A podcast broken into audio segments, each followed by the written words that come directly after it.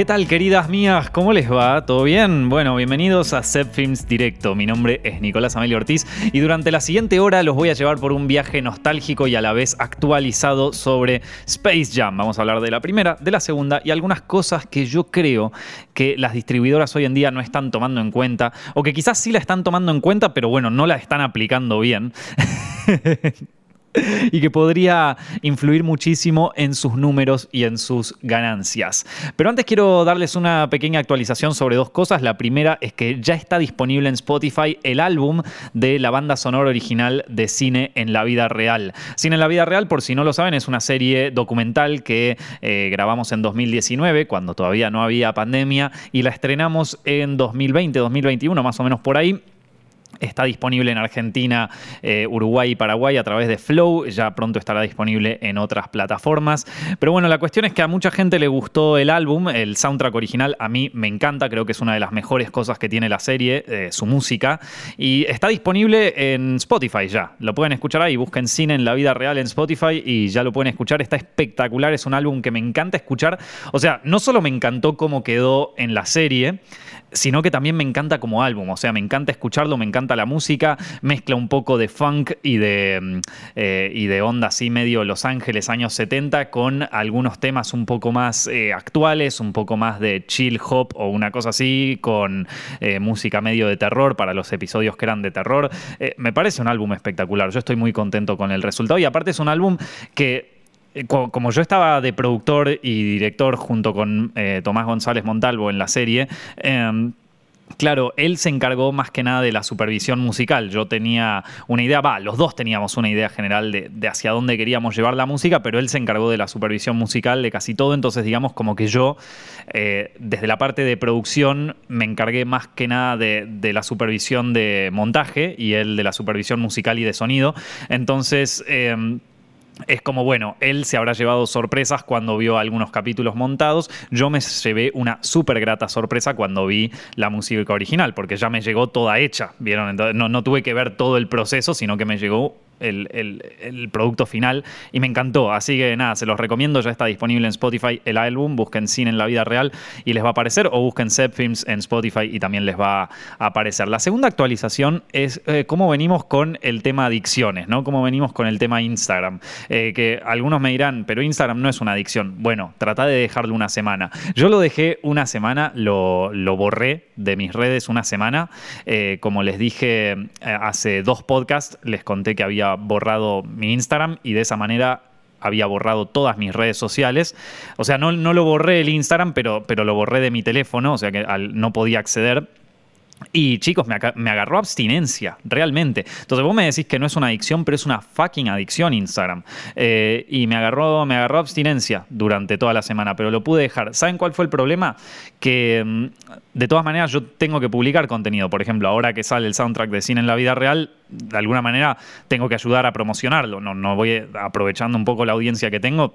Bueno, y aparte muchos de, que, de los que me siguen en Instagram les puede interesar el soundtrack de cine en la vida real, es, un, es una buena plataforma para, para difundirlo. Em, y entonces me encontré con un problema, que es que digo, bueno, voy a usar Instagram, pero lo voy a usar a través de la computadora, para no tenerlo en el teléfono y para no tentarme, o sea, para que no, haga, para que no me agarre la adicción de nuevo, eh, para que no me agarre este paco de redes sociales de nuevo. Y, y entonces, pero el problema es que para publicar historias desde la computadora para publicar posteos, eh, eh, es súper complicado. No se dan una idea de lo complicado que te lo hace. Al final es como que decís, bueno, por conveniencia lo vuelvo a bajar al teléfono.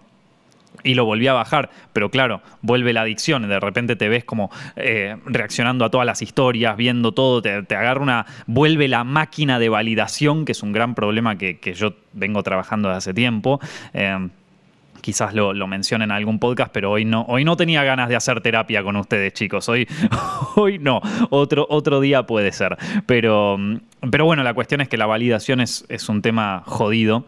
Eh, la búsqueda de validación en otros es un, es un gran problema que, estoy trabajando. Eh, cuando vos viviste eh, toda una adolescencia siendo el outsider, siendo con tu pequeño grupo de amigos, con tu reducido grupo de amigos, eras como el que estaba afuera del grupo y de repente te ves como adentro de círculos sociales que nunca te hubieran aceptado, te agarra como un síndrome de impostor importante y también es como que empezás a buscar validación en todos lados porque vos no te crees a vos mismo que capaz vales un poco más de lo que te decían en el colegio.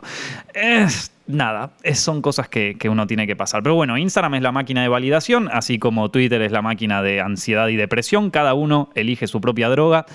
Lo que hice ahora para tratar de, de mantener cierta conveniencia y no entrar en esa, en esa espiral de validación es eh, mutear absolutamente todas las historias y todas las cosas que tienen que ver con gente que yo conozco. O sea, muteé absolutamente a todo mi grupo de gente que conozco. Eh, entonces mi Instagram es como que no me aparece nada en el feed porque está todo muteado.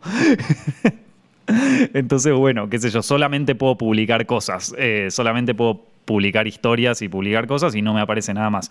No, no me llegan notificaciones tampoco al teléfono, entonces es como que no hay manera de, de, nada, de, estar en esta máquina. Pero bueno, nada, eh, actualizaciones chicos, actualizaciones. Vengo dos semanas, vamos a ver si de esta manera puedo seguir usándola como herramienta de trabajo y no entro en el coso. De todas maneras, es un proceso, no es algo que se va a resolver de un día para el otro. Yo no soy una persona perfecta, eh, digo, eh, tengo 30.000 problemas y, y también con la edad también empiezan a aparecer otros problemas más, así que em, uno trata de ir mejorando de a poco de a poco y, quizás a vos te pasa que tenés alguna, algún tipo de problema o alguna cosa que querés resolver de tu persona o de lo que sea y como no lo resolves en, de, de un día para el otro te empezás a frustrar y decís, bueno, ya fue eso, si total soy una mierda, así que nada, entras de nuevo en esa y no, se, se puede mejorar y eh, lleva tiempo. Así que nada, gente, eh, todos somos humanos y todos tenemos nuestros, nuestros problemas. Bueno, vamos a hablar un poco de Space Jam, ¿no? Porque se estrenó la semana pasada o la antes, semana pasada, no me acuerdo, la Space Jam 2 eh, con LeBron James. Y bueno, claramente a muchos nos disparó una, un ataque de nostalgia, porque muchos eh, nacimos en, los años 90, en la década del 90, y fuimos muy influenciados por Space Jam 1 en nuestra infancia. Entonces, digamos como que a pesar de que la película tenga sus historias eh, narrativamente y a nivel cinematográfico, es una peli que eh, tiene un espacio en nuestros corazones y tiene un espacio de mucho cariño.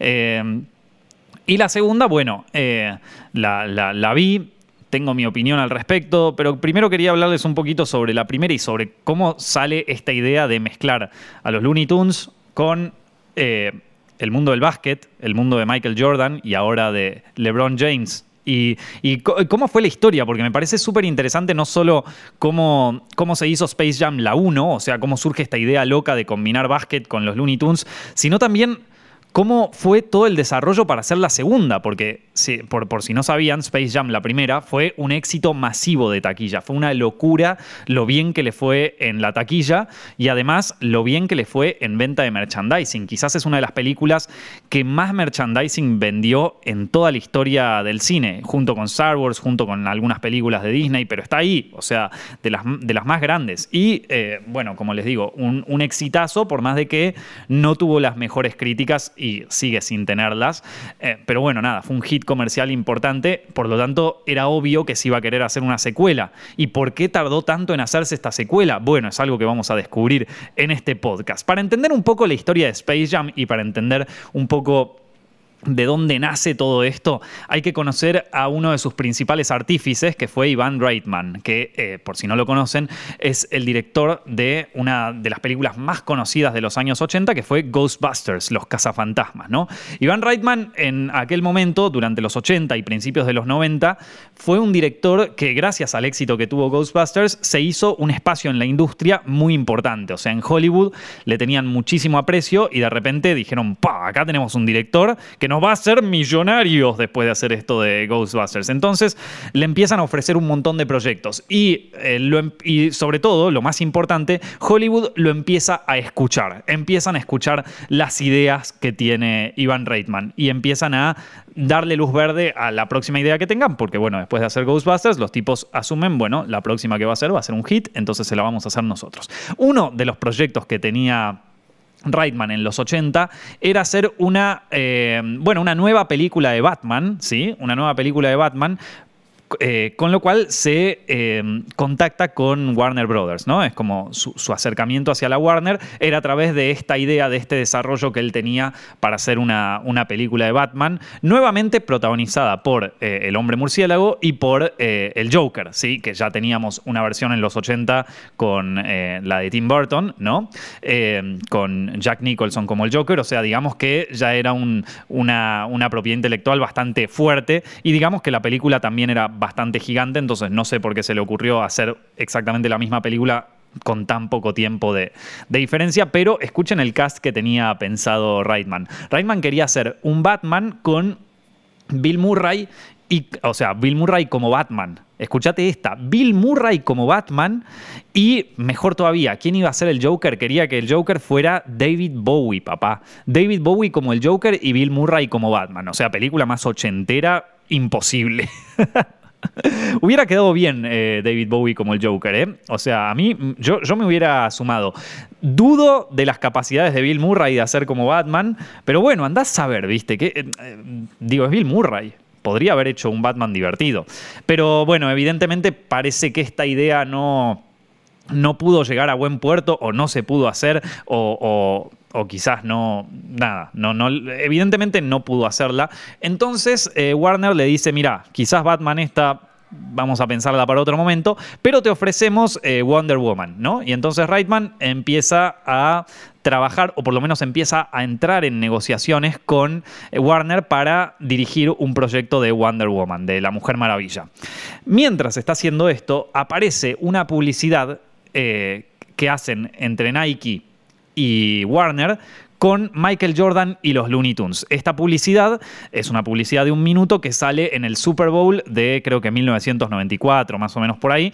Pero bueno, era para promocionar eh, unas zapatillas de Nike, las Air Jordan y las eh, Space o la Air Space Jordan, bueno, no importa. Eh, cuestión es que se hace una publicidad con esta que mezcla a Box Bunny y a Michael Jordan. Box Bunny porque era eh, un ídolo de los niños en los 90, ¿sí? ¿Por, qué es un, o sea, ¿por qué los Looney Tunes, que eran una franquicia de los años 30 más o menos, de repente resurgen en los 90? Bueno, porque Warner había vuelto a revivir a los Looney Tunes y en eh, canales como Cartoon Network, ¿sí? Cartoon Network, por más de que ahora nos parezca la prehistoria, en aquel momento era uno de los primeros canales que dice, vamos a pasar únicamente caricaturas en los 90. Y le fue tan bien, tan bien, que, bueno, que explotó una nueva era del universo de la, de, las, de la animación tradicional y de las caricaturas, ¿no? De, a, raíz de Cartoon Network nace una nueva competencia que es Nickelodeon, ¿no? Con,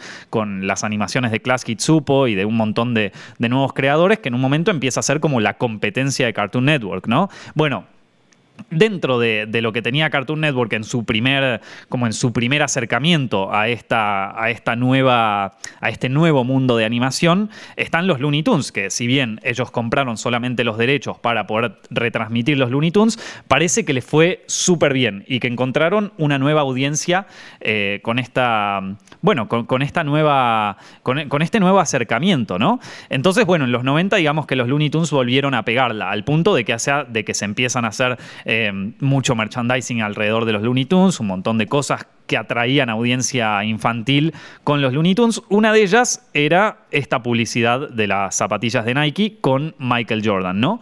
Entonces, nada, eh, se contrata un equipo de animación, eh, a la publicidad, digamos que era una publicidad bastante loca y de hecho Warner no quería eh, brindar los derechos de usar a Bugs Bunny para esa publicidad porque decían, no, mira, yo quiero que los Looney Tunes se mantengan en el universo de los Looney Tunes, nos está yendo bastante bien con esto, no queremos joder, pero bueno, al final aceptaron y la publicidad fue una bomba, destrozó todo, le fue espectacular. y bueno, claramente las ventas de estas zapatillas le fue súper bien. Y entonces, eh, este Iván Reitman, que, en este momento estaba en charlas con Warner para producir eh, una, una, película de Wonder Woman, se junta con el ejecutivo de Nike y ven esta publicidad y le dice, che, loco, ¿y si hacemos una película de esto? Parece, parece que a Reitman lo enamoró esta publicidad o le dio muchísimas ganas de hacer una película. Y entonces el ejecutivo de Nike le dice, sí, loco, hagámoslo, lo hacemos con Michael Jordan, así, o sea, esta misma publicidad pero versión película, espectacular, les encantó. Eh, y entonces Ivan Reitman ahora, en vez de como director, se mete como productor de la película, ¿no? Entonces se mete como productor de esta película y empieza a trabajar para poder hacer Space Jam 1. Eh, lo primero quizás más complicado fue conseguir a, Michael Jordan, porque en aquel momento el, eh, quien era el manager de Michael Jordan decía como que Michael Jordan no va a trabajar en ninguna película, salvo en una en donde él actúe de sí mismo. Bueno, está bien, acá tenés una opción. Entonces, después de cierto tiempo de negociaciones, eh, Michael Jordan eh, participa en la película. Y la idea original de la película, que es la que termina siendo filmada, es que vamos a contar la razón por la que Michael Jordan se retira del mundo del básquetbol, se dedica a ser beisbolista y gracias a los Looney Tunes y a este gran partido de básquet que se hace contra los Monsters, vuelve al universo del básquetbol, que es lo que ocurre efectivamente en el 95 o en el 96 más o menos. Bueno, eh, entonces es como que digamos explica la historia de por qué Michael Jordan vuelve al universo del básquetbol a través de un partido de básquet con los Looney Tunes, ¿no? Bueno, y ahí se empieza a trabajar en la película hay una anécdota muy, muy copada que es que eh, esto, Iván Reitman mientras está trabajando en esto, dice, bueno, vamos a combinar animación con eh, personajes live action. Eh, ¿Quién mejor para darnos consejos que Robert Zemeckis, que acaba en el 88 de hacer una película espectacular, que es Quien engañó a Roger Rabbit, una de mis películas preferidas de toda la historia? Em, y, él tiene conocimiento sobre esto. Entonces Reitman lo llama a Robert Zemeckis para preguntarle, che, ¿nos puedes dar un par de consejos de cómo, de cómo encarar esta película? Y Robert Zemeckis eh, anecdóticamente le dice, no la hagan. No la hagan, esta película casi me mata. No hagan una película así, eh, porque les decía que iban a tardar un montón, que les, o sea, que, es como que los iba a drenar psicológicamente, así que que por las dudas, no, no, no, no la hagan, muchachos. Eh, de todas maneras, la hicieron. Y em, hay que decir una cosa, Space Jam es una película que, em, que en algún punto técnico, por más de que la historia no te guste, que de hecho a mí cuando yo era chiquito la película me pareció la mejor película del universo. O sea, cuando yo, yo, la fui a ver al cine Space Jam, salió en el cine, salió todo el merchandising, me compré todo el merchandising. Me acuerdo que tenía un amigo que, que le compraron todo. Yo, yo, decía, quiero ir a la casa de este amigo para jugar con los juguetes de Mattel de Space Jam porque estaban buenísimos. A mí yo me tuve que conformar con un peluche de Bugs Bunny que Ojo, estaba buenísimo, ¿eh? me encantaba ese peluche de Bugs Bunny. Eh, a mi hermana le habían regalado el, un peluche de Tweety, de, de Piolín, como se le decía en México, y y a mí el peluche de Bugs Bunny, que te digo, estaba buenísimo, era como un bichito. Y aparte, uy, loco, yo tengo una foto, la voy a publicar, si la encuentro, la voy a publicar en Instagram. Una foto mía yendo a mi primer día del colegio, típica foto que te saca tu madre yendo, primer día de mi hijo al colegio. Bueno, en ese primer día del colegio yo tendría cinco, seis, no, cinco años. Cinco años cuando estoy ingresando en el colegio primario, porque yo era de la camada de los chiquitos, ¿no? Normalmente el primer año del primario lo haces con seis años, pero yo era de los chiquitos, entonces cinco años, cumplía en abril, entonces nada, me metieron ahí. Mi primer día en el colegio, yo con cinco años, que estaba llevando el, todo peinado, ¿viste? Así como para el primer año del colegio, con el peluche de Bugs Bunny ahí, con el peluche de Bugs Bunny de, de, Space Jam, porque claro, era 1996 cuando empecé el colegio, era la fecha que salió, que salió Space Jam, chabón, qué, qué, fiesta. Tengo que buscar esa foto, tengo que buscar esa foto eh, con, con, el bichito ahí de, de Bugs Bunny mi primer día.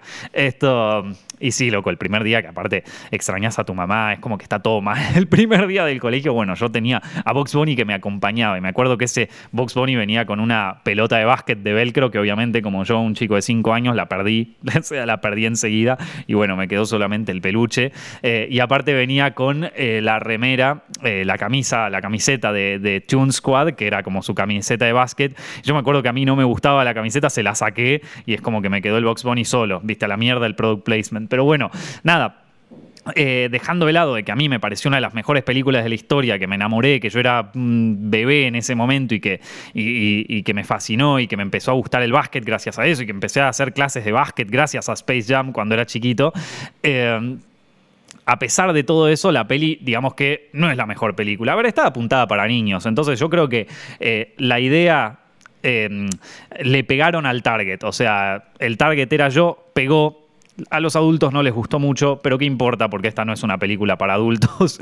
Entonces, eh, ahí está. Y de hecho, yo ahora viéndola como adultos no me parece la mejor película, pero de todas maneras entiendo que no era, yo no era la audiencia objetivo, que es un poco de lo que quiero hablar al final, cuando hablemos de Space Jam 2 y un poco sobre la industria del cine en general, que creo que hay un problema ahí. Pero bueno, ya, vamos a tocar ese tema. Em, a pesar de, como les digo, a pesar de que no fue la película que tuvo las mejores críticas del universo y que qué sé yo, Space Jam, sin embargo, es una película que rompió paredes en eh, muchas cosas técnicas que no se hacían hasta ese momento. Es la primera, eh, a ver, es una película que innovó muchísimo en cómo se producen películas a gran escala, con mucho VFX, o sea, con muchos efectos visuales y con eh, animación, ¿no? O sea, claro, es una película que tenía más de 1100 efectos visuales, entonces digamos como que tenía un desafío enorme y aparte al ser una película comercial la tenían que terminar rápido. Entonces es una de las primeras películas que empieza a incorporar más estudios de animación para trabajar, porque en un momento Warner la iba a hacer con su estudio de animación clásico, el que ya tenían y con el que ya trabajaban, y enseguida se dieron cuenta de que, mira, si lo hacemos solo con este estudio no vamos a terminar nunca. Entonces incorporaron más estudios. Uno empezaron a incorporar muchísimos estudios que no solamente se encargaron de la animación, sino que también de los efectos visuales. Esto es una práctica que en aquel momento era una locura y que en aquel momento era como, ¿qué están haciendo muchachos? Pero eh, finalmente, a ver, terminó siendo algo que hoy la mayoría de las, de las, grandes producciones que tienen mucho VFX lo terminan haciendo. Digo, por ejemplo, las películas grandes de Marvel eh, se diversifican un montón su equipo de animación y su equipo de efectos visuales. Digo, los efectos 3D no es que se hacen todos in-house, no es que los hace todos Disney, sino que los mandan a la India, los mandan a China, los mandan a Corea, los mandan a. incluso en Argentina. Yo conozco, tengo amigos que tienen eh, casas de VFX que han hecho eh, efectos especiales para películas de Marvel. ¿Por qué? Porque es más barato y porque aparte así también diversificando todos los estudios se puede acelerar la producción, ¿no? O sea, hay como 20 estudios de, postproducción en, una película así grande porque si no, no la terminan nunca. O sea, si no estás toda la vida haciendo una película. Entonces así fue como...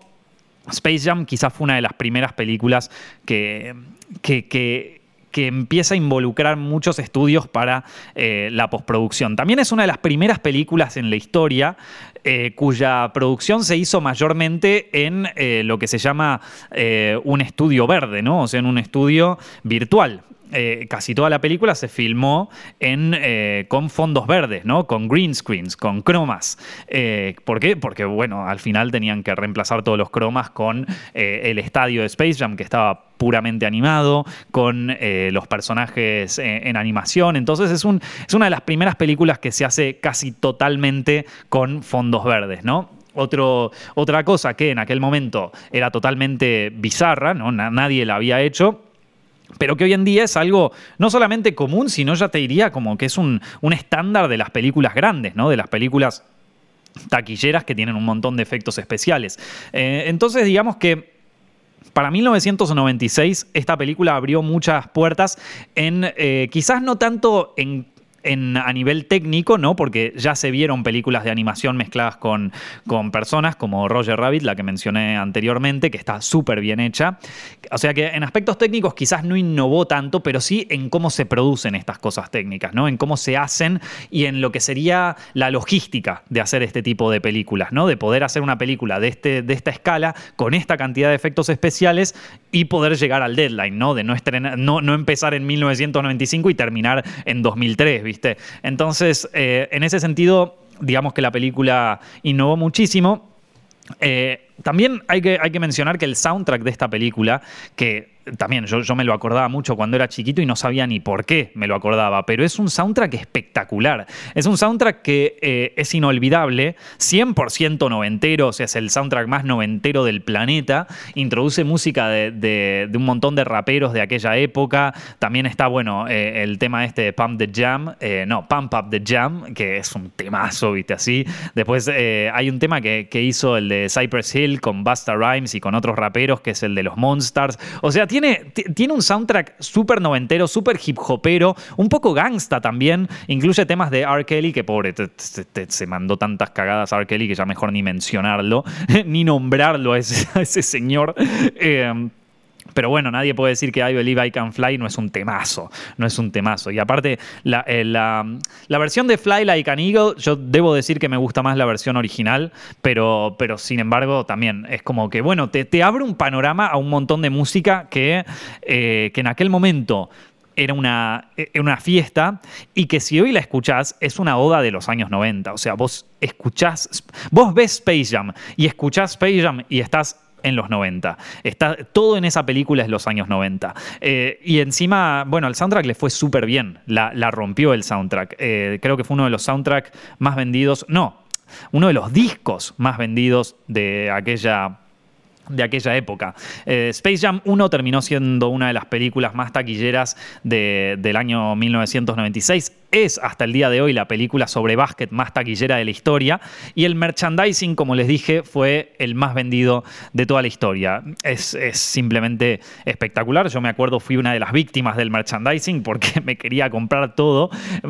no, no llegué a comprarme todo también, digamos que en mi familia no éramos tan de comprar tanto, ¿viste? Y aparte es como que, eh, nada, tanto, tanto mi vieja como mi viejo eran como de, bueno, te compramos uno y acá está, pibe, no, no, no, no te ponga, o sea, está bien, al final es como que lo entendí. Yo en aquel momento es como, no, quiero que me compren esto, pero, pero está bueno no, no ser tan consumista. Y aparte yo tenía mis amigos que, que, quizás los padres les compraban todo, ¿viste? Capaz tenías un amigo que los padres se acababan de separar, yo no sé por qué me río de esto, si mis padres se separaron mucho, no, mucho después, no, un tiempo después de esto, pero pero capaz que tenías unos amigos que los padres se acababan de separar y entonces tenía el padre que le regalaba todo o, la madre que le regalaba todo y, te ibas a su casa y tenías todos los juguetes ahí. Había una línea de, Space Jam que había hecho Mattel con los juguetes que estaba espectacular, pero espectacular, gente. Esa eh, me, gustaría, me, gustaría por lo menos, por, por, tema de nostálgico, comprarme por lo menos una figura de esas.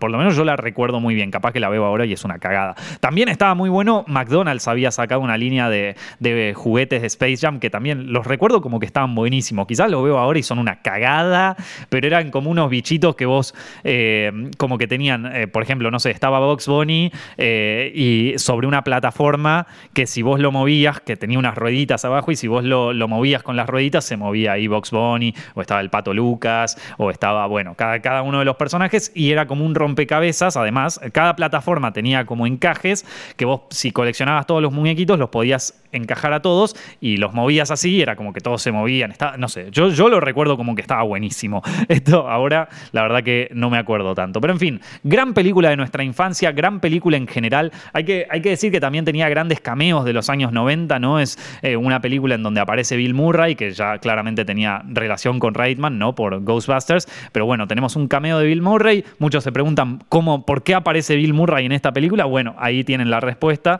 Eh, probablemente Reitman lo llamó y le dice, che, estás para, estás para hacerme un favorcito, querido. Eh, aparece también eh, este actor que no me acuerdo ahora el nombre, pero bueno, el que hace Stan Podolak, el, publicista de, mm, de, Michael Jordan en esta película, que está eh, que, bueno, es el mismo actor que aparece en Jurassic Park.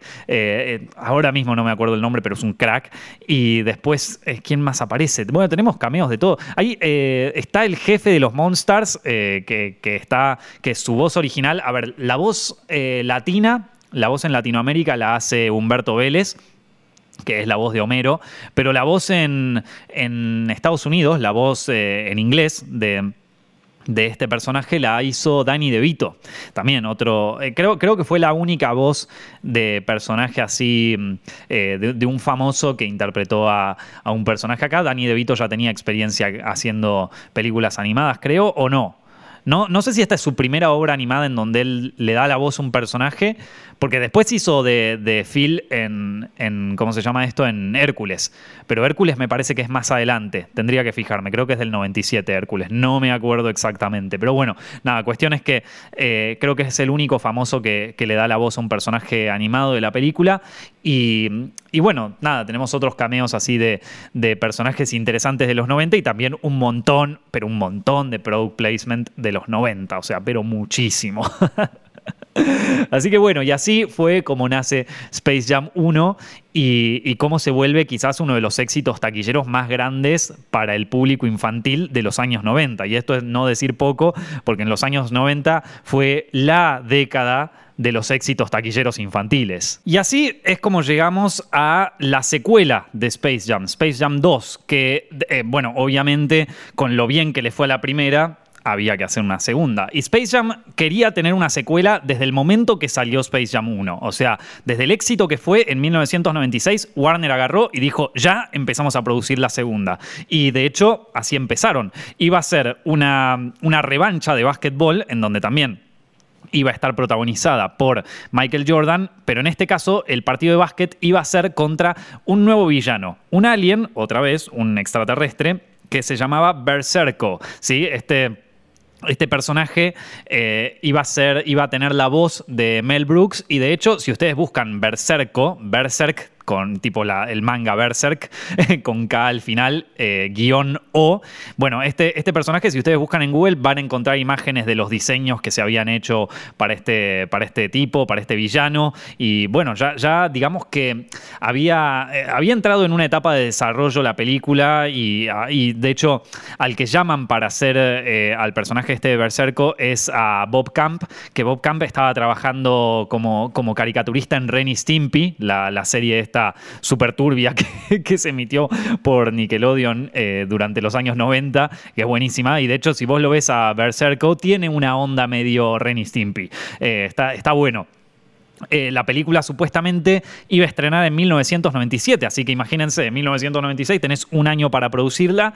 Eh, ya digamos que venía, que venía bastante avanzado el proceso, hasta que Michael Jordan dice como, no, no quiero participar en la película, y ahí es como que se, les pincha el globo. Eh, Michael Jordan dijo que no, los tipos no sabían qué hacer, porque bueno, si no está Michael, ¿qué hacemos?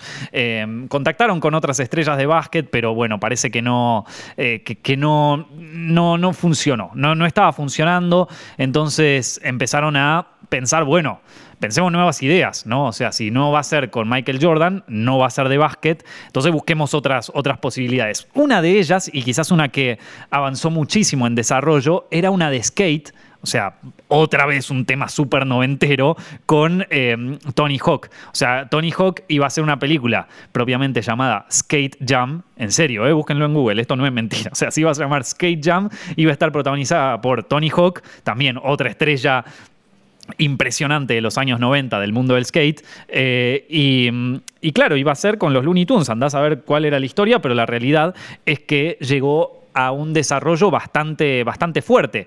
Otra de las películas que se habían barajado con otra estrella de los 90 era una que se llama Spy, eh, sí, Spy Jam con, con Jackie Chan. Y Spy Jam iba a ser una película sobre espías y qué sé yo, con Jackie Chan, pero bueno, nada, en el desarrollo fue cambiando un poco, se fue convirtiendo y finalmente terminó siendo la película que, que sí salió, que sí se estrenó, que se llamaba Looney Tunes de vuelta en acción, que es una película que, que salió un, tiempo después. Ahora, ¿qué, pasó? Bueno, parece que eh, Looney Tunes de vuelta en acción no pudo repetir el éxito que tuvo Space Jam, no le fue tan bien en taquilla, entonces Warner dijo, ¿sabes qué? Cancelame todas las películas de los Looney Tunes. Entonces la de Skate Jam, la de Tony Hawk, quedó cancelada, nunca se hizo. Lamentablemente, me hubiera gustado ver una película con Box Bunny y Tony Hawk, eso hubiese, estado bueno. Pero bueno, después llega el año 2014, o sea, pasan como, sí, casi 20 años. Eh, y, sin ninguna noticia de Space Jam, sin ninguna noticia de una secuela de Space Jam, hasta que Warner se contacta con LeBron James y LeBron James dice, maestro, yo fui fan de Space Jam, pero es mi infancia Space Jam. Obvio que quiero ser el protagonista en esta nueva película. Y entonces en 2014 entra en desarrollo con LeBron James una nueva película de, Space Jam. En este caso, el protagonista es eh, LeBron James, como había dicho, una de las estrellas de básquet de esta década. Y eh, el villano está interpretado por Don Cheadle, otro actor muy conocido también. Eh, del universo de Hollywood. Eh, él está en una película que a mí me encanta, que se llama Boogie Nights, eh, es uno de los protagonistas, pero en este caso interpreta a Al G. Rhythm, que es el villano de la película, un algoritmo maligno. Y la música eh, en esta película, que también, como les dije, fue una, cosa importante la música en Space Jam 1, en Space Jam 2 también tiene importancia. El primer compositor que se llama para, para hacer la, música de la película es Hans Zimmer, que curiosamente eh, de repente, a mediados de la producción, se lo llama a eh, Chris Bowers. Y por alguna razón, estos dos empiezan a trabajar juntos durante un tiempo, pero Hans Zimmer se baja del proyecto y queda Chris Bowers como el único crédito en, el soundtrack de la película. El resto de la música, eh, a ver, digamos, es parecido a lo que se intentó hacer en Space Jam 1. O sea, se intentó hacer algo parecido que en Space Jam 1, que es eh, contactar mucha gente eh, del mundo de la música que es conocida ahora y que hiciera algunos temas para la película. Entre ellos están los Jonas Brothers, mira vos, están algunos raperos de, de esta época. Y bueno, nada de nuevo, es como que la fórmula de Space Jam 1 se trata de eh, llevar a esta época y actualizarse, ¿no? Eh, en el box office no le fue muy bien, la verdad. En el box office no le fue muy bien, o sea, en la taquilla no le fue muy bien a Space Jam 2. Eh, hizo, costó 150 millones de dólares y solo hizo 94 millones. A ver, vos me vas a decir 94 millones, que bueno, tan mal no le fue, pero tenía que hacer por lo menos 150 para recuperar la inversión. Y eh, y entonces, eh, bueno, parece que no, no tuvo el éxito que, que, mm, tuvo la primera. Yo creo un poco no, a ver, tengo varias razones por las que creo que, no le fue tan bien eh, como a la primera. la principal a mí me parece que es que, a, qué chico de, de, esta época le interesan los Looney Tunes. Yo sé que eh, que Cartoon Network sacó una nueva serie de los Looney Tunes, una nueva versión animada que está muy buena, se las recomiendo que la vean eh, en esta época, pero digamos que eh, no tiene tanta audiencia como quizás los jóvenes titanes, ¿viste? Qué sé yo, por darte un ejemplo. Yo tengo un sobrino de 6 años que no tiene ni idea quiénes son los Looney Tunes. Sabe quiénes, o sea, quizás yo por nostálgico le muestro alguna cosa de los Looney Tunes, pero no sabe quién es Box Bunny. Ustedes tienen que saber que cuando yo era chiquito, los Looney Tunes sí tenía, habían recobrado como una vida impresionante. Yo lo tenía en la mochila del colegio, e incluso antes de que saliera Space Jam. O sea, eh, tenías los Looney Tunes en todos lados. Eh, eran parte del imaginario colectivo infantil antes de que saliera Space Jam. Entonces, eh, en los 90, digamos que vaya uno a saber cómo, pero los Looney Tunes se revitalizaron muchísimo. Hoy por hoy,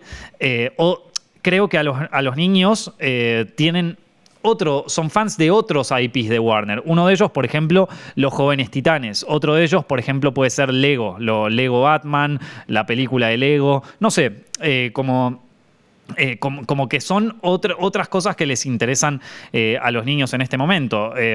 no precisamente los Looney Tunes. Yo creo que para poder traer nuevamente a los Looney Tunes y para que tengan éxito entre el público infantil, que al final esta película no está hecha para viejos de 30 años como yo, sino que está hecha para niños, eh, creo que Warner antes tendría que haber trabajado en, la marca, tendría que haber trabajado en revitalizar a los Looney Tunes, sobre todo sabiendo que esta película eh, empezó a desarrollarse en el año 2014, digamos que tenían tiempo como para darle un marketing fuerte a los Looney Tunes. Yo creo que esa fue una de las de los primeros errores. Sin embargo, a pesar de que no le fue tan bien, Warner tiene planes de hacer otra película más con los Looney Tunes y con, en este caso, con Dwayne Johnson. Por lo menos en este momento están en charlas. Vamos a ver si la película de Dwayne Johnson, eh, La Roca, ¿no? Eh, que, que, en este caso va a ser una película que parece que va a tener lugar en el mundo de la lucha libre y qué sé yo, eso por lo menos es lo que se está hablando en este momento.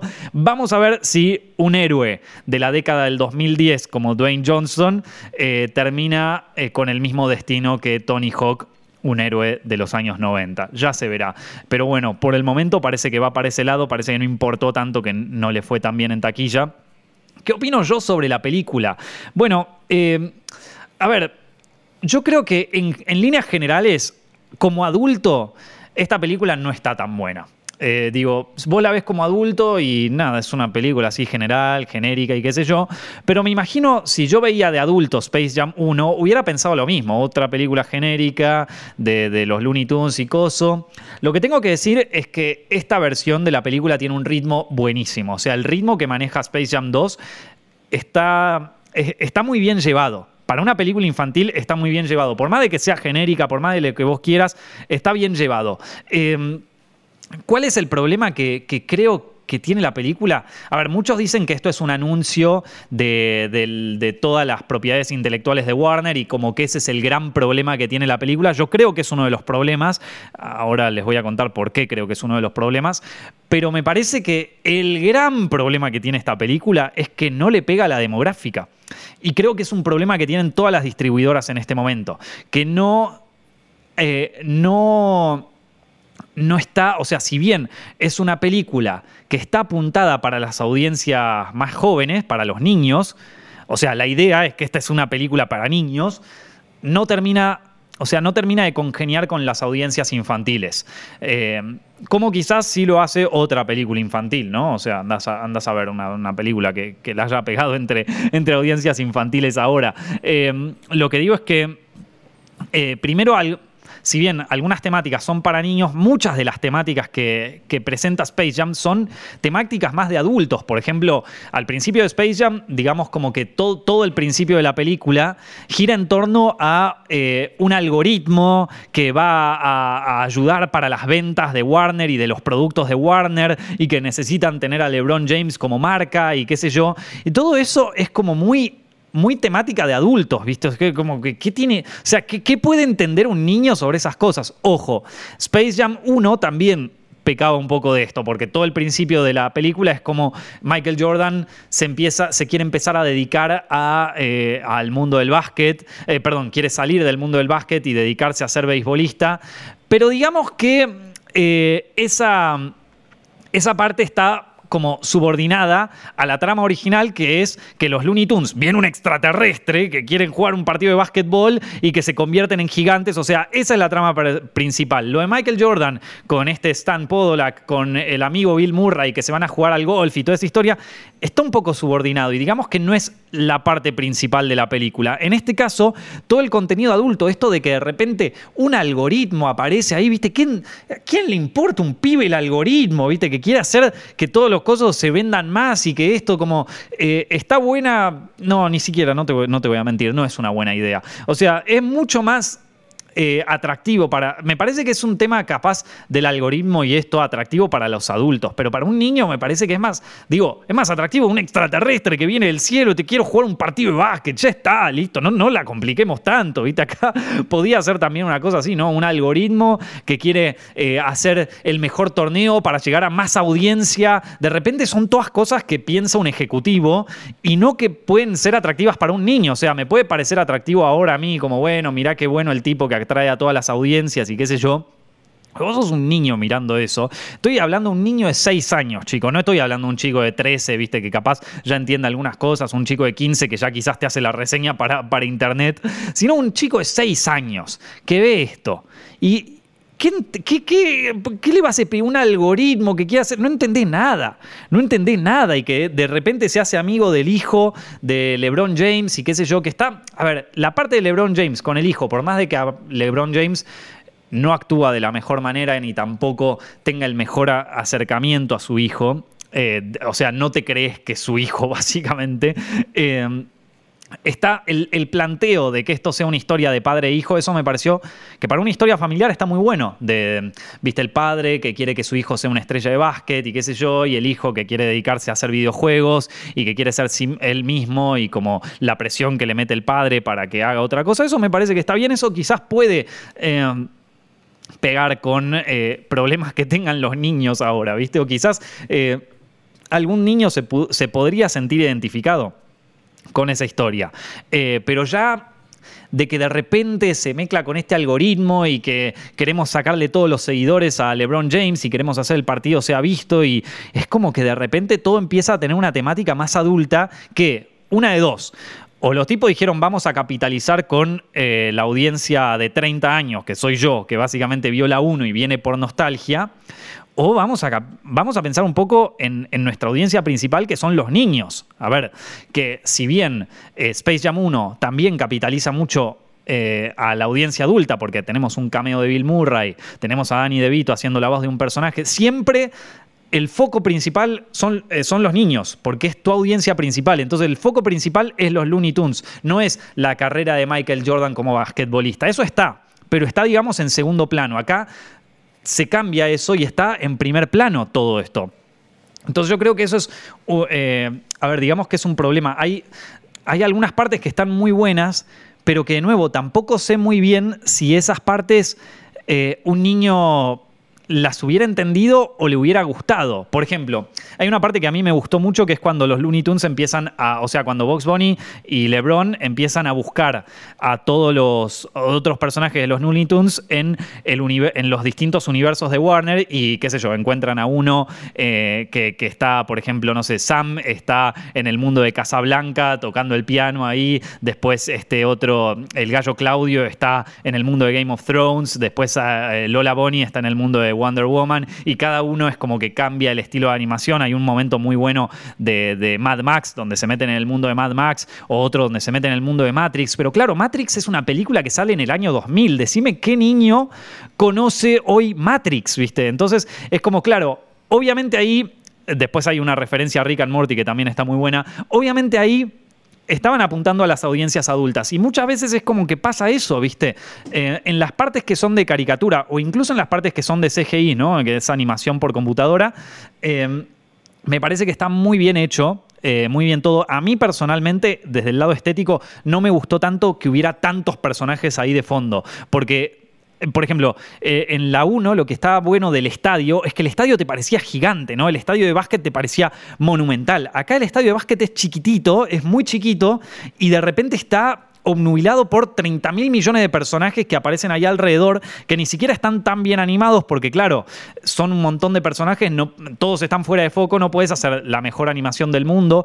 Eh, muchos personajes de esto, de nuevo, son de o son de, propiedades de Warner que ya digamos que no les interesan a los niños, por ejemplo, aparecen los picapiedras, aparecen los personajes de Hanna Barbera, que eso los conozco yo, porque los vi en Cartoon Network en su momento, pero un niño no tiene ni idea quiénes son estos personajes. O sea, te aparecen los Animaniacs, ¿viste? Que, que no hay ninguna reversión de los Animaniacs en ahora. Te aparecen eh, los, los personajes de Scooby-Doo, que esos, bueno, puede ser porque salió una película de Scooby y ahí quizás se revitaliza, pero digamos que todas son propiedades intelectuales de Warner de los, de, los 90 que hoy un niño no las, no las comprende, ¿viste? Te podrías traer a los Looney Tunes de ahora o cosas de los Looney Tunes de ahora, o como te digo, a los personajes de Teen Titans, por ejemplo, que son eh, eh, los, personajes de Teen Titans no aparecen nunca, no, no, se los referencia nunca. Se los podría haber hecho una referencia en, por ejemplo, cuando, bueno, justamente cuando Vox está buscando a, los chicos, a, su grupo de amigos para, para, el partido de básquet,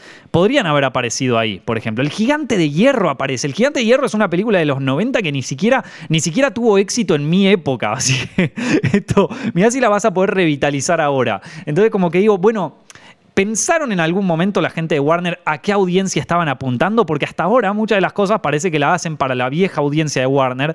Que digamos que una película para niños, a ver, nos puede interesar por la nostalgia, pero no nos va a gustar. No nos va a gustar porque ya somos adultos, ya nos interesan otro tipo de tramas que eh, un, un partido. O sea, es como que si la vemos, vamos a querer que nos haga, o sea, por ejemplo, si yo quiero ver Space Jam 2, quiero básicamente ver Space Jam 1 con nuevos efectos, o sea, y todo lo que sea distinto a eso me va a parecer malo, porque ya la, primera película de Space Jam no era muy buena, dejando atrás algunas cosas que sí estaban buenas, no era una película espectacular. Me gustó porque era un niño y tengo, y tengo muchos buenos recuerdos de eso porque formó parte de mi infancia y porque a través del lente de la nostalgia se convierte en una buena película. Pero no era una buena película, o sea... Eh, entonces, probablemente mis padres que me acompañaron 200 veces a ver la película, no les gustó tanto Space Jam. O sea, la vieron y eh, es una película de básquet ahí, se cagaron de risa y listo, ya está, lo llegó al pibe.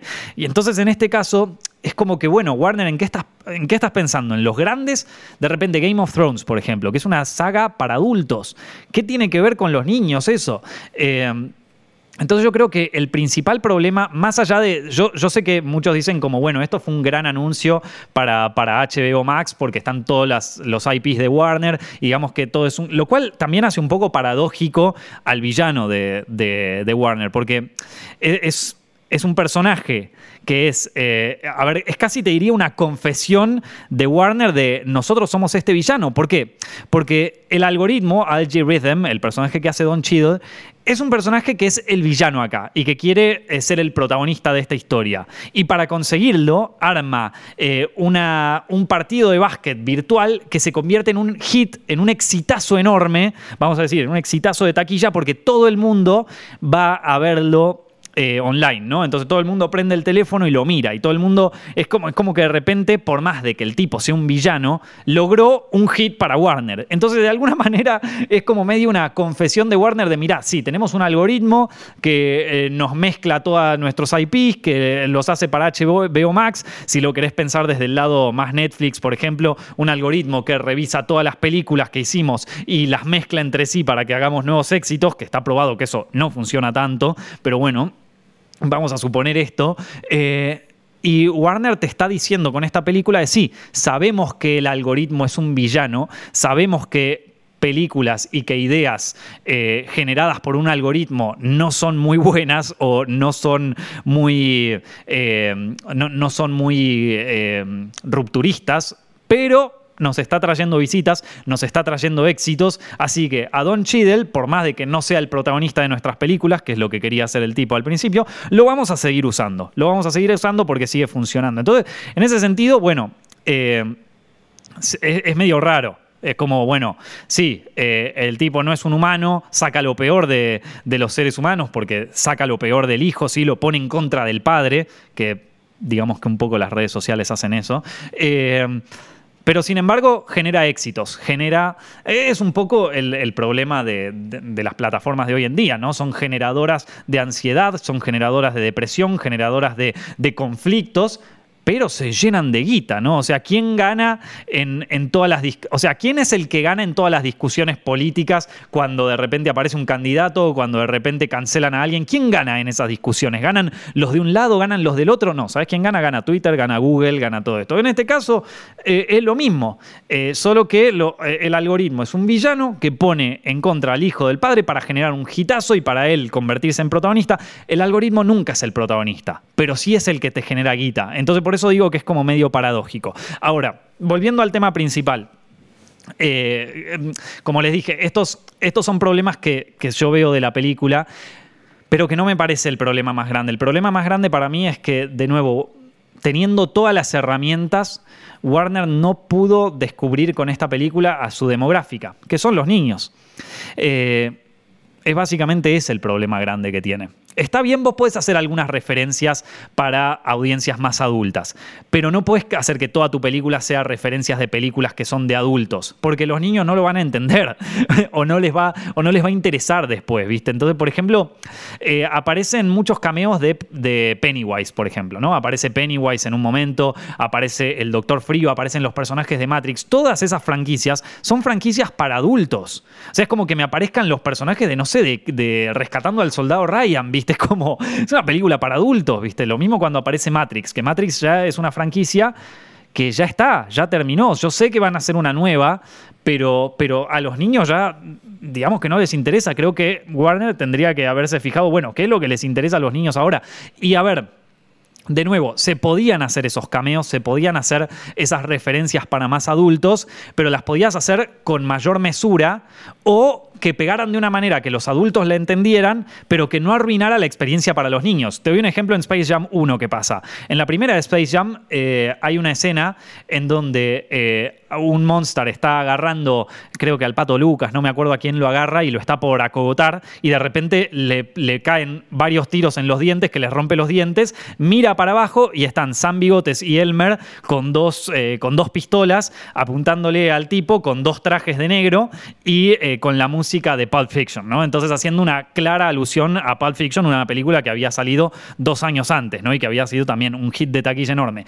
Yo cuando era un niño cuando era chico, nunca entendí ese chiste bien. Me pareció gracioso, los veía los dos con un arma disparando así, la música de rock que no sabía de dónde salía, no, entendía por qué, pero me pareció gracioso y no me interrumpió mi experiencia como, como, como miembro de, los espectadores. No me, no me arruinó la experiencia. Ahora, de repente, si vos le haces a Pennywise o, a todos los miembros de la audiencia que aparecen ahí como parte vital de esta película, de hecho, no hay un solo plano en esta película donde no puedas ver al grupo de, de espectadores que están ahí de fondo y para a mí es algo que me, arruina un poco la experiencia, la verdad.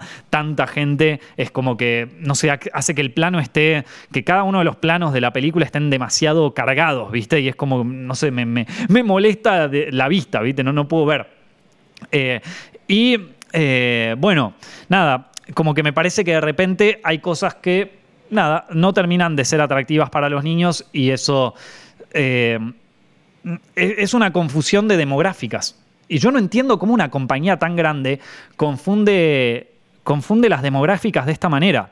Eh, pero, pero, es un problema que tienen todas las, productores en eh, todas las productoras en este, en este momento para poder generar éxitos de taquilla, las demográficas. No, no, no saben apuntar bien a sus demográficas, no entienden las demográficas, no entienden cuando están haciendo una película apuntada para, eh, qué sé yo, por ejemplo, hombres de 20 a 35 años eh, estadounidenses. O sea, lo que están, eh, o por ejemplo, no sé, mujeres de 35 a 45 años estadounidenses, ¿no? Entonces, cuando vos haces lo que se llama un focus group o cuando haces una, un un testeo de audiencias en las películas y mirá que estas productoras hacen testeo de audiencia a lo loco, hacen eh, focus group a lo bestia. No entiendo por qué no la pegan con esta cosa, si acá es bastante clara cuál es la, demográfica. Son niños de la década del 2010, o sea, niños de, de 6 a 12 años. Eh, que, les gusten las caricaturas eh, y que les guste la animación. ¿Qué está pegando entre los niños de esta época? Bueno, los Teen Titans, ¿viste? Entonces capaz que no tenés que hacer Space Jam con, con los Looney Tunes. O si querés hacer con los Looney Tunes, ¿cómo puedo hacer que los Looney Tunes les sean interesantes a estos niños? ¿no? Es un IP que vos tenés, saca una serie de animación y marketingial a lo bestia para los niños, ¿viste? Eh, o o revivir como revivieron los Looney Tunes cuando, eh, cuando, yo era chiquito, ¿viste? Y, y ponéselos a los niños, pero yo por ejemplo, veo a mi sobrino, mi sobrino no tiene ni idea qué son los Looney Tunes, ¿viste? Eh, entonces ahí ya tenés, ya tenés un, problema. Eh, pero esto pasa con todas las películas hoy en día. Hoy, hoy me parece que, a diferencia de otras épocas, es como que las películas, eh, en vez de pensar en lo que sería un target demographic, ¿no? o sea, una audiencia específica, piensan en hacer la audiencia más amplia posible. Y con esto, claro, como manejan un presupuesto de producción tan grande, sí, porque los presupuestos acá son altísimos, claro, tienen que apuntar a una audiencia amplia porque si no es un éxito de taquilla, la película muere. O sea, vos pensás que, por ejemplo, con Space Jam, estos tipos perdieron 50 millones de dólares, es un montón de guita. Esto. Eh, y fue una película que fue a pérdida, realmente. Y después hay otras películas que quizás recuperan el dinero en taquilla, pero no, les alcanza con recuperar el dinero, porque tienen que hacer como el triple para que la película sea un hit, ¿viste? O sea, por ejemplo, una película de Marvel hoy no le alcanza con recuperar el dinero en taquilla, tiene que hacer tres veces más, eh, porque, bueno, porque ahora es así, porque aparte para, para, eh, para seguir acumulando éxitos, para poder seguir consiguiendo préstamos de bancos, para poder seguir eh, que, las, que las películas, nada, sean como una actividad financiera incluso, ¿no? De las películas grandes. Entonces, es tan grande, tan grande el, el dinero que tienen que poner en estas películas que de repente la hacen para las audiencias más amplias posibles. Y yo creo que acá se confunden. Y lo puedes ver mismo en las, em, en las ganancias que hacen, ¿no? O sea... Em, Space Jam es una película para niños. Hacela para niños. Genera todo para que sea para niños. Eh, no es una película para adultos. Y si fuera para adultos, hacela para adultos. Este, no, no, no la hagas, o sea, no la hagas con una temática infantil para eh, audiencias adultas, ¿viste? Entonces, pero yo creo que los tipos querían agarrar todo. Queremos a los niños, pero también queremos a los tipos de 30 que vimos en esta película, pero también queremos audiencia femenina y audiencia masculina y acá. Entonces, se confunden, ¿viste? Se, se confunden y esto les va a traer, o sea, creo que ya se está marcando cómo les trae problemas y creo que en los 2020, sobre todo ahora, con el cine un poco venido abajo por el tema de la pandemia y todo esto, es una buena oportunidad para que las productoras empiecen a analizar cómo hacer películas que enfoquen a cierta demográfica, ¿viste? Que estén enfocadas a cierta demográfica y no ampliarse tanto. Os voy a dar un, par de ejemplos con, películas que salieron hace poco, ¿no? Eh, y, también quiero contarle, esto es importante y no es que yo vengo de, no, pero, pero vos no sabes cuál es. Mi, canal de YouTube, Films, o sea, que es un canal con bastantes suscriptores y que aparte ya tiene 10 años de trayectoria, o sea que tengo la información de, de mi audiencia de hace 10 años ya, eh, yo lo miro mucho eso, las audiencias, y muchas veces me pasa que creo que voy a hacer una serie apuntada a determinada demográfica y me doy cuenta de que es la contraria, y entonces empiezo a darme cuenta de que hay que pensar un poco en la audiencia, ¿no? Por ejemplo, eh, para que se den una idea, ¿no? Eh, yo me acuerdo que en cierto momento, eh, a medida que yo iba haciendo más, más eh, series y más, claro, más nada, qué sé yo, reseñas de películas, documentales de películas. Y cuando hacemos nuevas series, yo empiezo a pensar, bueno, ¿qué demográfica nos falta? ¿Qué audiencia nos falta? Y una de las que nos faltaba era audiencia femenina. Esto te estoy hablando año 2018. Entonces, lo primero que hago eh, como ya pensando en el marketing de esto, es, bueno, busquemos audiencia femenina, porque hubo un momento en donde Films le faltaba audiencia femenina, o sea, tendríamos, no sé, 80% audiencia masculina, 20% audiencia femenina, que digo, en el mundo del cine es raro, ¿cómo puede ser que no, que no captemos audiencia femenina si las chicas también van al cine? O sea, ¿qué, qué, qué pasa? ¿Qué no estoy haciendo? O sea, ¿qué estoy haciendo mal acá? Y entonces digo como, eh, bueno, a ver, puede ser que a las ¿qué, puedo hacer que les interese a las mujeres? Y probé con un montón de cosas, ¿eh? probé con eh, traer a una narradora mujer, o sea, que una chica hiciera los, los, comentarios de, los videos de Zepfilms durante un tiempo, no funcionó, no cambió absolutamente nada. probé hacer videos sobre el empoderamiento femenino y sobre mujeres en el cine, mujeres directoras, viste un montón de cosas así.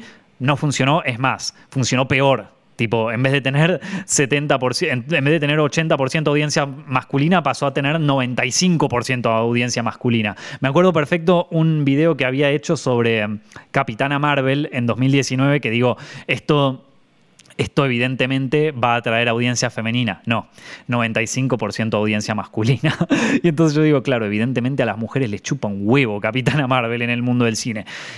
¿A qué, les interesa a las mujeres en, cine? Por lo menos dentro de mi canal, bueno, el, show que yo tengo en Zepfilms que más funciona con mujeres es Hollywood al desnudo. Así te lo digo, corta. Hollywood al desnudo, vieja.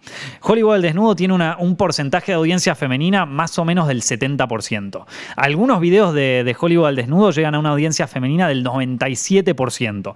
O sea, estamos hablando de que más mujeres ven Hollywood al desnudo que hombres. Entonces yo digo, bueno, quizás acá en el mundo del true crime y todo eso, hay un espacio para la audiencia femenina. El problema es que una una productora como Disney dice, ¿sabes dónde vamos a encontrar audiencia femenina?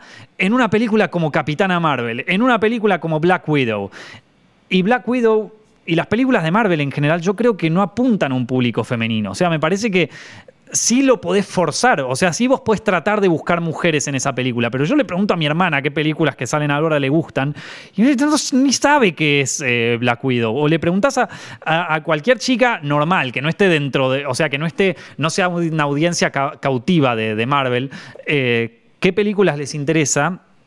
Y, no sé si te van a decir Black Widow. Esto, y de hecho lo ves, la audiencia para Black Widow es mucho más eh, es principalmente masculina. Obviamente puede venir alguna chica y decirme, no, Nico, no tenés ni idea. A mí me encantó Black Widow, me parece la mejor película del año.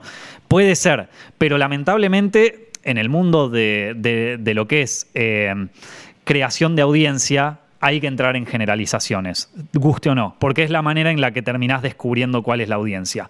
Eh, y, entonces, claro, ¿qué pasa? Vos haces una película como Cruella, por ejemplo, que Cruella eh, también es una película que le fue muy bien, eh, pero, eh, pero me parece que no, no, no le pegó tanto al demográfico. Porque yo hago un video sobre Cruella o, puedo preguntarle, qué sé yo, a Gaby Mesa o a gente que hace, que hace videos sobre, sobre películas y el target demográfico, o sea, la, audiencia que más responde a películas así termina siendo masculina. Entonces, y, y qué pasa? Claro, eh, viste, capaz que eh, a, uno, a, una audiencia masculina no le interesa ver tanto Black Widow por X razón, eh, así como capaz no le interesó tanto ver Capitana Marvel, viste, y no la terminan viendo. Y entonces los tipos se esfuerzan un montón para hacer una película que atraiga una audiencia, porque dicen de Marvel, bueno, a ver, la audiencia masculina la tenemos, ¿cómo hacemos para atraer audiencia femenina? Bueno, vamos a traer, vamos a hacer una película de Capitana Marvel. Y no funcionó, porque quizás a las chicas les interesa otras cosas, más allá de tener una protagonista femenina.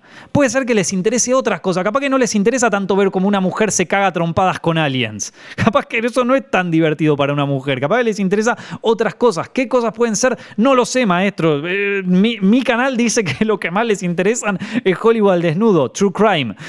O sea, películas sobre, eh, sobre sobre asesinos en serie, básicamente. Eh, es muy gracioso porque le estaba planteando esto a una amiga hace poco y, me, y, me, decía como, pero claro, si a mí es lo que más me interesa del planeta, o sea, yo vivo viendo cosas de True Crime. Y, la verdad que otra, las películas de Marvel y todo eso no me interesan mucho. Y, entonces ahí digo, claro, probaron capaz la gente de Disney preguntarle a las mujeres qué les gusta en vez de decir como esto es lo que a las mujeres les gusta.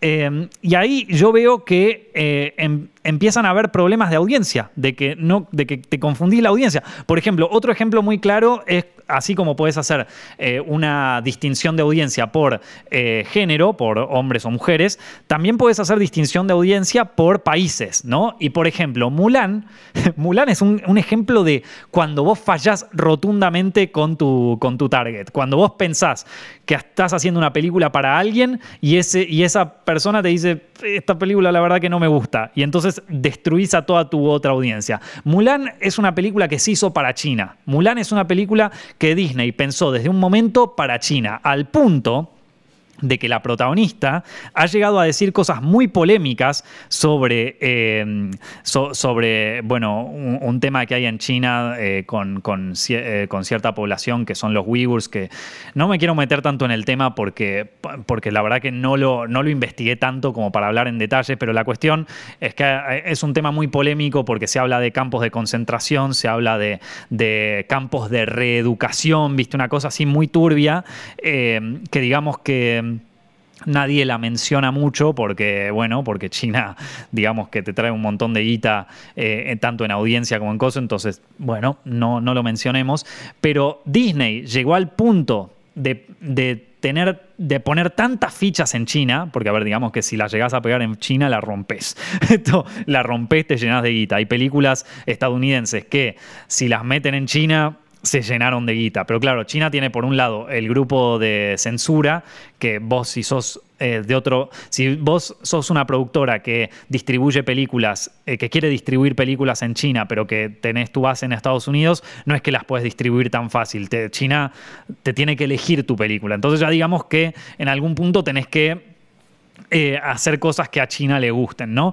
Y, Disney llegó al extremo con Mulan para, para poder eh, atraer a la audiencia china. Es como que todo lo de esa película está pensado como, por favor, China, eh, elegime esta película, me estoy arrodillando ante vos al punto de que eh, nuestra actriz principal está diciendo algo absolutamente polémico, absolutamente jodido, incluso para ciertos sectores eh, de Asia. Eh, es como, no sé, como tener a alguien, como tener a un actor principal eh, en, Estados Unidos o en, Occidente que, diga de repente como cosas hiper racistas y mantenerlo solo por poder, por poder llegar a cierta audiencia, ¿no? O sea, como, como que esta chica dice, o sea, llegaron a, a, todos los extremos, llegaron a tolerar absolutamente todo de la película para poder meter Mulan en China y en China no gustó.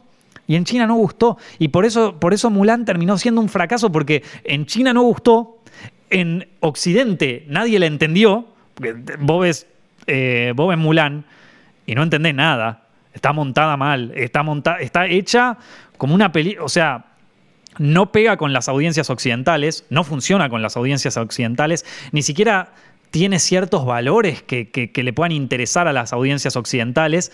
Entonces, claro, Mulan era obvio que, era, que iba a ser un, fracaso en taquilla porque no le pegó a su audiencia. No encontró su audiencia. Te digo para mí cuál es la única película, cuál es la única película que sí la está pegando con, la audiencia y que se nota en los números. Eh, Rápido y Furioso. Rápido y Furioso es la película. O sea, a ver, ¿a quién apunta Rápido y Furioso? Apunta a hombres de 25 a 35 años que le gustan los autos, que le gustan las mujeres y punto, ¿viste? En, Rápido y Furioso no te dicen, che, estaría bueno meter un protagonista femenino en que se... No, no lo meten, ya está, es de auto, de mujeres y, y vos me podés decir, es detestable esto, es horrible, es como eh, todo lo que va en contra de los valores occidentales actuales, lo que vos quieras, maestro, pero Rápido y Furioso es la única película que hizo en este último año el triple de audiencia de lo que salió a hacerla. O sea, la última Rápido y Furioso 9, 200 millones, hizo 600 millones en taquilla. La, la película más vista de estos últimos años, cuando todo el cine en este momento está en crisis, Rápido y Furioso se, se mantiene como... Porque claro, meten, bueno, ¿cuáles son los valores la familia? Viste, todas cosas que son contraintuitivas. O sea, que... ¿Pero por qué? Porque tienen clara cuál es su audiencia. A ver, yo veo una película de Rápido y Furioso, me dicen como, bueno, un auto que cruza de un edificio al otro, músculos, piñas, patadas, ¿qué digo? Como, ¿qué es esta? Veo el tráiler de Rápido y Furioso y digo, ¿qué es esta mierda? Pero claro, yo no soy la audiencia a la que apunta Rápido y Furioso. Rápido y Furioso apunta a una audiencia muy, muy específica, que es esta. Y la pega apuntando a esto y después, quizás estos tipos llevan a sus hijos o llevan a su mujer o llevan a su novia a ver Rápido y Furioso y termina siendo un éxito taquillero. Y vos podés decir, bueno, pero es la película, la peor película del mundo. Bueno, es que entendieron a su audiencia. Eh, vos querés hacer una película para mujeres, hace una película para mujeres, pero que entienda a las mujeres, ¿viste? O sea, que sea algo que quieran ver las mujeres, porque evidentemente ver a una mujer cagándose a trompada con bichos no está funcionando bien. Eh, a ver, no sé, quizás una película romántica, no, no se puede decir eso. Una película romántica no la podemos hacer para mujeres porque a las mujeres no les importa eso, a las mujeres les importa el empoderamiento. Así que no vamos a hacer una película para romántica. Bueno, ok. Entonces vamos a ver cómo conseguís a esta audiencia femenina. Eh, o cómo conseguís a la audiencia infantil. Ese es el problema que tiene Space Jam en este momento. Eh, y ese me parece que es el problema que pone en crisis un poco a la, industria del cine. Eh, me parece que, por ejemplo, Cruella hizo, hizo un poco mejor ahí. Me parece que está mejor enfocada hacia las mujeres. Porque también trabaja el tema del mundo de la moda, del mundo de... Eh, tiene, muchos vestuarios, mucho maquillaje. Es como que para mí la entiende mejor ahí. Ahí me parece que Disney la, la pegó un poco más. quizás con Black Widow me parece que va a tener el mismo problema que tiene con Capitana Marvel, que uno piensa que es esto y no es. Así que nada, eh, y bueno, lo, mismo que pasa con, con, A ver, ya di dos ejemplos de eh, hacer búsqueda de audiencias donde no funciona. Una es por género, que es eh, hombres, mujeres, o, también puedes hacer cine, digo, para la gente no binaria, esto puedes hacer cine para trans, ¿viste? O sea, cine para, para que esté apuntado más específicamente a la audiencia gay, puedes hacer cine que esté apuntado específicamente, pero bueno, la cuestión es que busques una audiencia, no que quiero tener todo, ¿viste? También puedes apuntar para, países, ¿no? El ejemplo de Mulan en China. Y también puedes apuntar para edades. Y yo creo que eh, Space Jam 2 apuntaba a cierta edad y no le pegó a ese target. Como que el target niños no les interesa esa película en este momento. Quizás les interesan otras. Habría que ver qué les interesa en este momento, qué están viendo los niños. Y Warner, que tiene una, eh, un catálogo de películas y de series y de IP gigante, en vez de agarrar todo lo que es para audiencias adultas, pensar un poquito, bueno, ¿qué están mirando los niños ahora? Porque Space Jam 1 estaba pensada para niños. Space Jam 2 me parece que también. Ese me parece que es el gran error de, de ¿cómo se llama esto? De, de, de la película de Space Jam y me parece que a, raíz de ese error surgen todos los errores que tiene la película. O sea, surgen todo. Eh, el tema de que hay un montón de publicidades para HBO, el tema del villano, que es un algoritmo, que, es la cosa menos entendible para un niño del planeta, eh, el tema de, poner tanto énfasis en, todos los cameos de personajes que aparecen. O sea, todo eso parte de la base de que confundieron a su, a su audiencia.